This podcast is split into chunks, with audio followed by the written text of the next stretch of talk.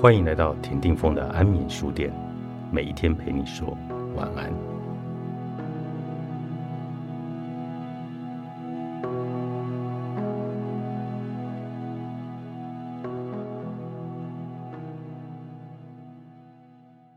多数人每天都把可观的时间花在一件事上，工作。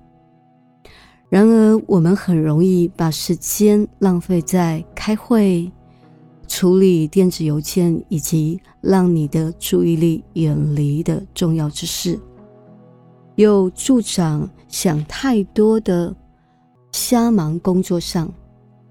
时段管理法很适合想要掌握自己的工作时程以减少压力的救火队员。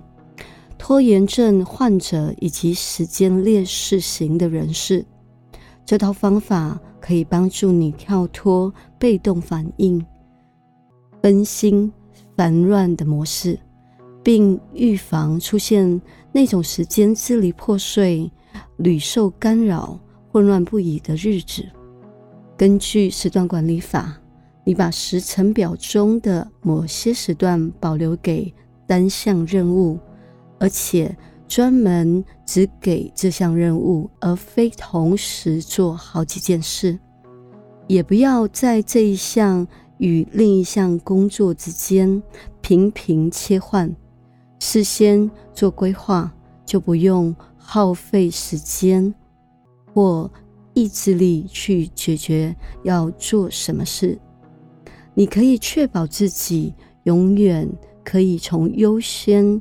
要务的事情上下手，你应该尽量投注深度工作，全神贯注在手边的那件事，而非蜻蜓点水一般的同时关注很多事情。这种做法不仅很有成效，也就是你在相同的时间内可以完成更多的任务。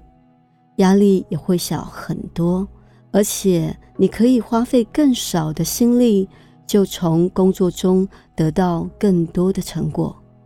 深度工作指的就是你紧急且重要与重要但不紧急的类别中的所有项目。浅层工作则是其他的部分，这些是你想要交代出去。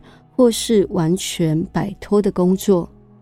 所谓美好的一天，是你尽可能的把更多的时间花在真正能丰富你的人生、有助于你达到目标的任务上，同时尽量减少你必须处理的浅层工作，降低这类工作给你的压力。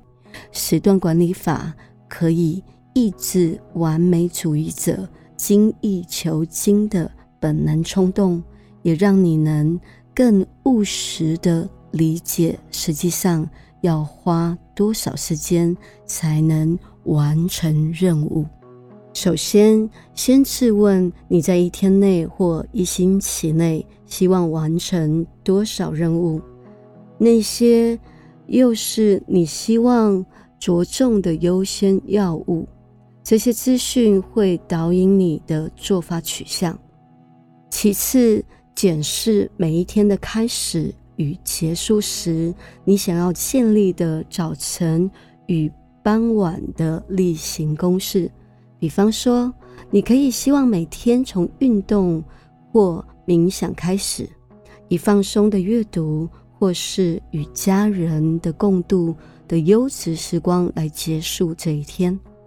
当然，你要根据你的优先要务和价值观，更别提还有你的睡眠、清醒的周期与习惯来决定这些事。